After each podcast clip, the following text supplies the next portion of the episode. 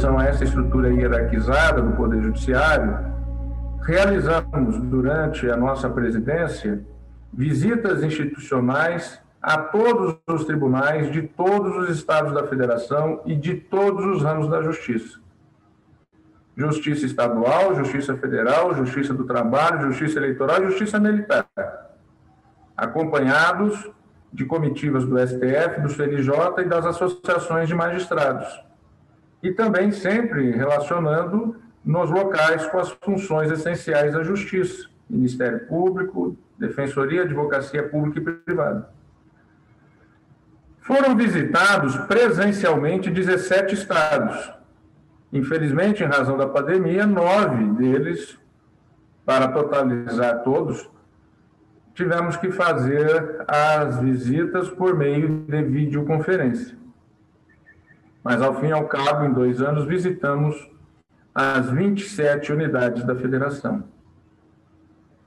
Essas visitas proporcionaram alinhamento institucional e o estabelecimento de cooperação para o aprimoramento dos serviços jurisdicionais em nível nacional. Um pouco de horizontalidade em meio a essa estrutura hierárquica do sistema de justiça. Não há dúvida. É o Supremo indo e o CNJ indo às instâncias locais. Inclusive ouvindo primeira instância, através das associações e de representantes. Tenho buscado esse caminho por onde passo e no Supremo e no Conselho Nacional de Justiça não foi diferente. Para concluir, e tentando dialogar um pouco com a conferência agora do professor Oscar Vilhena, a última anterior a essa, salvo engano, não posso deixar de falar sobre a gestão de uma instituição democrática contra-majoritária em um período histórico turbulento. O professor traçou, a meu ver, um panorama bastante completo sobre ameaças à democracia e como se pode reagir a elas. E tocou em um ponto alheio às estruturas institucionais que merece atenção, como fator de estabilidade ou instabilidade, que é o da lealdade às regras do jogo democrático. Na posição em que estava, a questão é a seguinte: o que fazer diante das deslealdades, que é preciso reconhecer proliferavam e proliferam. Minha receita foi diálogo, diálogo e diálogo, mesmo que em um mar de incompreensões, que é por onde navegamos. Os argentinos têm uma expressão interessante sobre tarefas cotidianas difíceis. Remar em dulce de leite, ou seja, remar em doce de leite e não na água vai para por aí uma medida do esforço que foi necessário. A judicialização da política é outro dado da mesma equação. E não falo somente das questões penais envolvendo autoridades públicas com prerrogativa de foro. Por exemplo, 20% de todas as ações de controle concentrado de constitucionalizado, de constitucionalidade ajuizadas no Supremo são propostas por partidos políticos geralmente perdem a votação no Congresso e traz ao Supremo para tentar derrubar determinadas políticas públicas com fundamento em incompatibilidade com a Constituição. No ano passado, o Supremo foi chamado a deliberar em ações de partidos políticos sobre medidas provisórias que sequer haviam sido analisadas ainda no Congresso. Alguns partidos, dentro das atuais regras do jogo, especializaram nesse tipo de ação, em muitos casos, em substituição a uma atuação no parlamento. Isso quer dizer que a incapacidade de gerar consensos na política acaba desaguando no judiciário e no sistema de justiça como um todo. Mas, ao contrário do que alguns podiam pensar, a abertura para diálogo e autoridade institucional andam juntas. Diálogo não enfraquece a autoridade.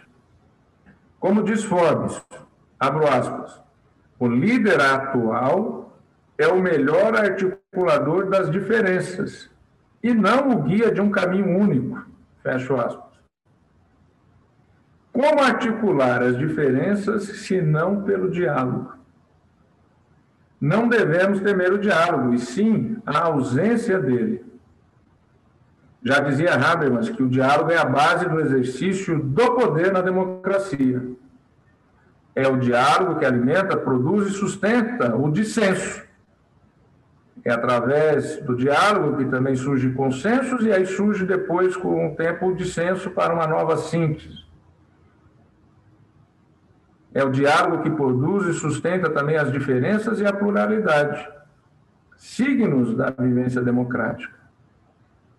Defender e preservar a democracia brasileira é garantir que continuaremos a acomodar as diferenças, a abraçar o plural. Como eu já havia referido no discurso de posse, abro aspas, o poder que não é plural é violência, fecho aspas. Por isso, aos desafios da travessia, respondi com o diálogo diálogo com os poderes da República, com toda a magistratura, com as instituições essenciais da justiça, com as entidades da sociedade civil organizada, com os movimentos sociais e com as forças democráticas deste país, visando sempre ao entendimento social e à harmonia entre os poderes da República. Ao dialogar, por outro lado, não abrir mão de uma gota de autoridade e de independência e diante de crimes e da tentativa de uso da democracia para minar a democracia, essa autoridade foi exercida sem hesitação. Porque também, como ensina Forbes, em Terra 2, precisamos perder o medo de tomar decisões. Todos aqui terão, em sua opinião, terão a sua própria opinião sobre o chamado inquérito das fake news e ataques à corte aberto por mim em março de 2019. Já ressaltei que a abertura desse inquérito foi a decisão mais difícil da minha gestão à frente do STF. Decisão difícil, mas fundamental. Naquele momento, março de 2019, já vivíamos algo que já ocorria em outros países. O início de uma política de ódio plantada por setores que queriam e querem destruir instituições, que querem o caos. Um ano depois, em junho de 2020, a decisão do Supremo foi eloquente. Dez votos contra um pela constitucionalidade da medida. Mas aqui tem um exemplo de que a comunicação e os fatos contribuíram com o tempo para que parcela majoritária da sociedade compreendesse o sentido daquela difícil decisão. Não se trata apenas do apoio de entidades da sociedade civil, que foi inequívoco desde o princípio. Falo da sociedade como um todo, o que demorou mais tempo para se consolidar, e isso é absolutamente natural.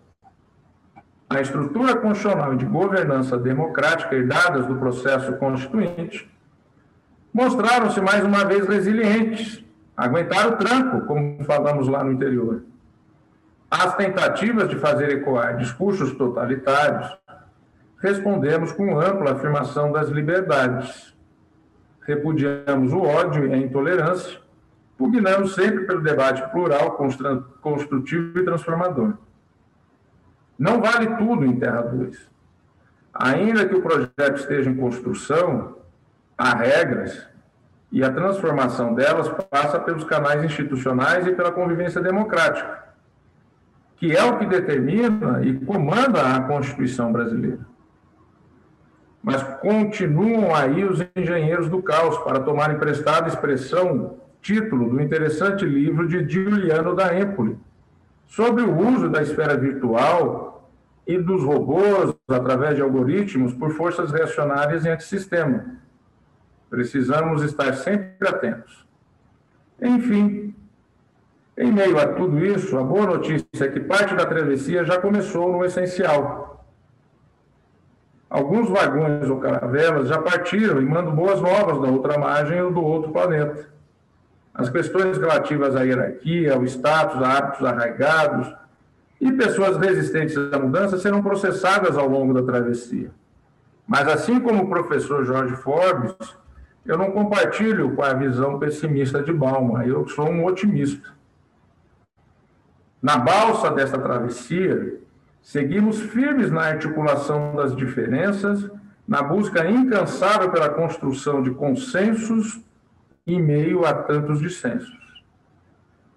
Porque não vale usar a democracia para tentar destruir a democracia, para ficarmos sem um, em um princípio fundamental. Pelo contrário, em meio às diferenças, quem defende a democracia é a própria democracia. E com essas palavras eu termino. Em meio às diferenças, quem defende a democracia há de ser a própria democracia. Muito obrigado, estamos abertos ao, ao diálogo. Muito obrigado mais uma vez pelo convite. Professor Forbes, o senhor quer fazer algumas considerações antes de a gente passar para as perguntas? Quero, vou ser breve, não vou fazer perguntas, porque o ministro teve a gentileza de me responder a inúmeras perguntas minhas, então me sinto amplamente respondido e vou precisar de um tempo agora para elaborar essas respostas, mas que me deixam especialmente feliz de ver tão detalhadamente a possibilidade dessa passagem desse barco ir de Terra 1 para Terra 2, onde, no dizer dele, não se recua da quebra da verticalidade. Quer dizer, ele buscando eficiência, transparência e o social, que foram foi uma tripartição por ele feita, né? não se recua e ele deu inúmeros exemplos disso. Então, Toffoli, muitíssimo obrigado por essa reflexão que a gente vai continuar juntos. Eu mais, só dois comentáriozinhos rápidos, não para o senhor, mas para todos. Quando a gente fala da articulação de diferenças, eu vejo muitas vezes as pessoas acharem que no mundo de articulação de diferenças são todos iguais. É gozado esse esse aspecto. Eu diria que no mundo das articulação de diferenças é porque são todos diferentes. Não são todos iguais. Quem tem autoridade de ser ministro do Supremo Tribunal Federal não é igual a quem não tem. Então, quando eu diz, eu, eu defino, eu decido, eu não fujo a minha responsabilidade, né, e defendendo, e eu também defenderia, o princípio de responsabilidade como base ética do século XXI e da pós-modernidade de Terra 2, eu queria marcar esse aspecto. É ser diferente não é ser igual, é ser diferente. Nós temos que articular as maiores discrepâncias sem querer que as pessoas sejam iguais. E um outro aspecto que fica para alguma conversa que, algum, que a gente possa aprofundar, eu acho muito importante, muito fundamental a sua frase, diz assim, bom, mas não há consenso de base factual. É uma frase sua, não há consenso de uma base factual. Realmente, qual, é, qual seria o consenso? Existe alguma base comum? É uma pergunta que eu tenho me posto, uma pergunta que meu amigo com quem o Luc Ferri, o filósofo, tem se posto, e a gente tenta responder essa pergunta dizendo por, pelo que, que a gente morreria hoje? Por, pelo que o homem ocidental morreria hoje? Ele não morreria mais por guerra, por revolução, por religião, mas seguramente ele morreria pelo que lhe é mais próximo, pela pessoa amada, pelo filho, pelo seu mini núcleo que vai se articulando com outros núcleos. Isso deixa um caminho que Balma, a meu ver, não encontrou, como o senhor bem citou, e citaria, quem quiser aprofundar, o capítulo 10 de Balma, O Mal-Estar na Pós-Modernidade, aonde ele percebe todos esses aspectos tão bem enumerados pelo ministro Toffoli. Ele fez um verdadeiro recorrido, como dizem os argentinos, né, de dos aspectos dessa grande mudança pelo qual a gente está passando. Bauman coloca isso como o terceiro momento da cultura de 1700 até aqui. No primeiro momento eu tinha a cultura, no segundo momento eu tinha as culturas, e esse terceiro momento atual, onde eu tenho uma cultura aos pedaços. Ele não tem resposta à cultura aos pedaços. Muito bem, e por não ter resposta, ele recua para a ética do medo. Eu acho que nós podemos avançar para a ética do entusiasmo, porque deve haver um consenso não explícito, não falado, mas sentido, que é o fato que é a resposta à pergunta pelo que, que a gente morre. Bom, isso fica como uma resposta imediata à sua, à sua excelente, excelente apresentação. E eu acho, Lígia, que, que muitos participantes do nosso curso gostariam de estabelecer e entrar no diálogo. Tenho aqui uma pergunta, é, ministro, da Daniela Martinez. Daniela, sempre com as perguntas aqui. Daniela, obrigada por participar sempre. É, ela agradece a palestra, eu também fiquei impressionada, ficou nítido como o senhor voltou nas, no programa, viu as palestras, assim, muito obrigada pela essa atenção, foi muito, foi muito delicado. E aí ela pergunta o seguinte, sobre ativismo judicial, fala-se muito sobre isso. Como o senhor observa o fenômeno? O ativismo social, desculpa, o ativismo judicial. Como o senhor observa esse fenômeno e se o ativismo judicial estaria presente em Terra 2? Se sim, por quê?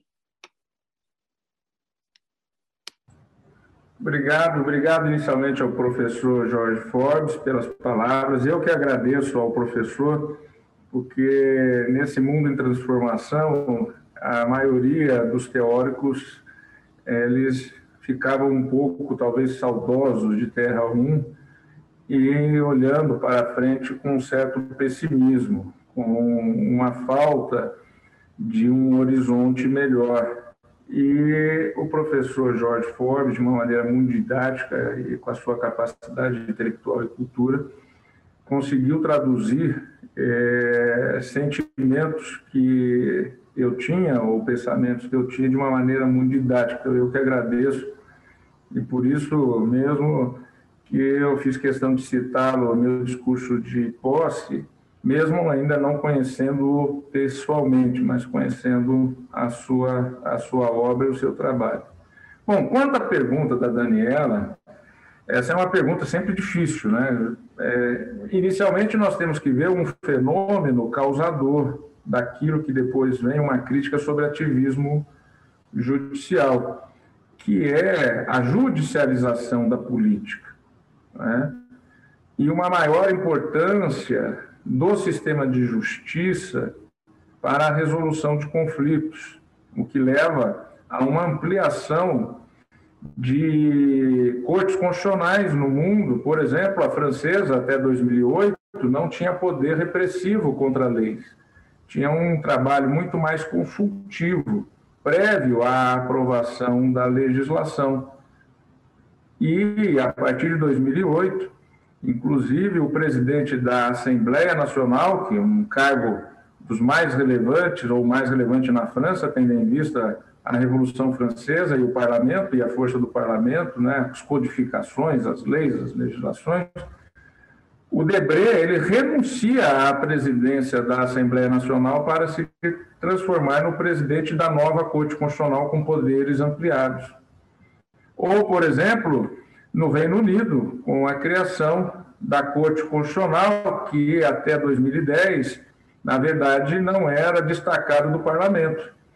Era uma Câmara dentro da Câmara dos Lordes e passou a ser autônoma e fora do parlamento. E também no Supremo Tribunal, na Suprema Corte norte-americana, nós vimos a quantidade de processos que chegaram sobre a votação é, nos Estados Unidos, nas eleições presidenciais. Então, há uma procura maior, há uma, na verdade, há uma judicialização da política e das decisões meio que num sentido que eu traduzo, já escrevi um pouco sobre isso, e já também em aulas e palestras, no sentido de que parece que a sociedade, para ter segurança jurídica, tem que ter uma certidão de trânsito em julgados. Então, os contratos, para terem validade, acabam tendo que ser levados à justiça e ter um trânsito em julgado. As leis aprovadas são submetidas a ações diretas de inconstitucionalidade, para só aí ter uma certa eficácia. E aqui eu cito um exemplo é, muito interessante, Daniel. Eu, quando eu era advogado-geral da União, tivemos o julgamento no Supremo do, da lei das células tronco. E então eu tive a oportunidade de conhecer é, cientistas que vieram trazer subsídios ao advogado geral, porque ele tem o papel constitucional de fazer a defesa da Constituição. E havia, salvo engano, na época, o procurador-geral que propôs a ação, o Dr. Claudio Fonteles, que propôs ação em relação às células troncos, porque ele entendia que ali já haveria vida e então não poderia serem descartadas para uso em pesquisas. Portanto, essa lei era, era ainda do governo Fernando Henrique Cardoso, salvo engano, e o Supremo a julgou em 2007 ou 2008, quando eu era AGU. Eu perguntei, Lígia, Daniela, Forbes, ao, aos cientistas, não é? é mas por que, que vocês. A lei está aí, não houve liminar, a lei não foi suspensa pelo Supremo, a lei ainda não foi julgada, por que, que vocês não fazem pesquisa? A lei já está em vigor há mais de cinco anos. Aí eles responderam por dois motivos principais. Primeiro, que nós temos medo de, ao usar né, é, embriões descartados ou doados para pesquisa, se o Supremo vier a julgar isso, a lei inconstitucional, nós respondemos criminalmente. Então, primeira, primeira dúvida, primeiro, primeira preocupação não é, deles. A segunda preocupação, nós não temos investimento. Quem é que vai colocar dinheiro em pesquisa que pode a qualquer momento ser declarada, né, é, ser paralisada por uma, um julgamento de inconstitucionalidade? Então, foram cinco a seis anos de vigência de uma lei, ou mais até, salvo engano, sem aplicação prática, porque se aguardava uma certidão de trânsito em julgado do Supremo, ou seja, uma judicialização. Ali o parlamento decidiu, disse e autorizou as pesquisas de célula-tronco. O Conselho Nacional de Saúde, que é, tem participação da sociedade civil, conduzido e coordenado pelo Ministério da Saúde, estabeleceu regras a respeito das pesquisas, ou seja, a normatização estava completa, perfeita e acabada. Mas enquanto o Supremo não disse que essa normatização era rígida, compatível com a Constituição, ninguém fez pesquisa. Então, a, a, a, se cria, veja, muito mais do que um ativismo judicial, uma judicialização da sociedade. E nós não temos no Brasil, como há, por exemplo, em outros países, a possibilidade de dizer nós não queremos julgar isso, porque nós não, não nós não queremos nos meter nesse tema. No Brasil, nós não temos isso. Então, nós temos que julgar. E aí, ao julgar, evidentemente que sempre, sempre terá uma parte vencedora e uma parte vencida, e sempre haverá insatisfações e sempre se haverá a possibilidade de se argumentar que foi além do que deveria decidir, porque invadiu competências do, do Estado administrador ou do Estado regulador, agências, agências reguladoras, é, ou do Estado legislador, que é o parlamento. Então, é, é, é uma questão de cultura. Eu acho que em Terra 2 nós continuaremos sim, com uma demanda muito grande ao judiciário em todas as suas instâncias, até porque nós temos um país desigual, com uma Constituição extensa, analítica, que trata sobre tudo, e temos, felizmente, um Ministério Público com competências gerais, amplas, ao contrário do que há em outros países, em que o Ministério Público apenas cuida da ação penal. Aqui no Brasil, cuida da ação civil pública, cuida da defesa do patrimônio histórico, artístico, enfim, há uma ambiental, né, uma área ambiental, há uma amplitude de competências é, grandes. Nós temos uma defensoria pública muito grande, que atende essa sociedade desprovida de acesso a recursos para pagar um advogado.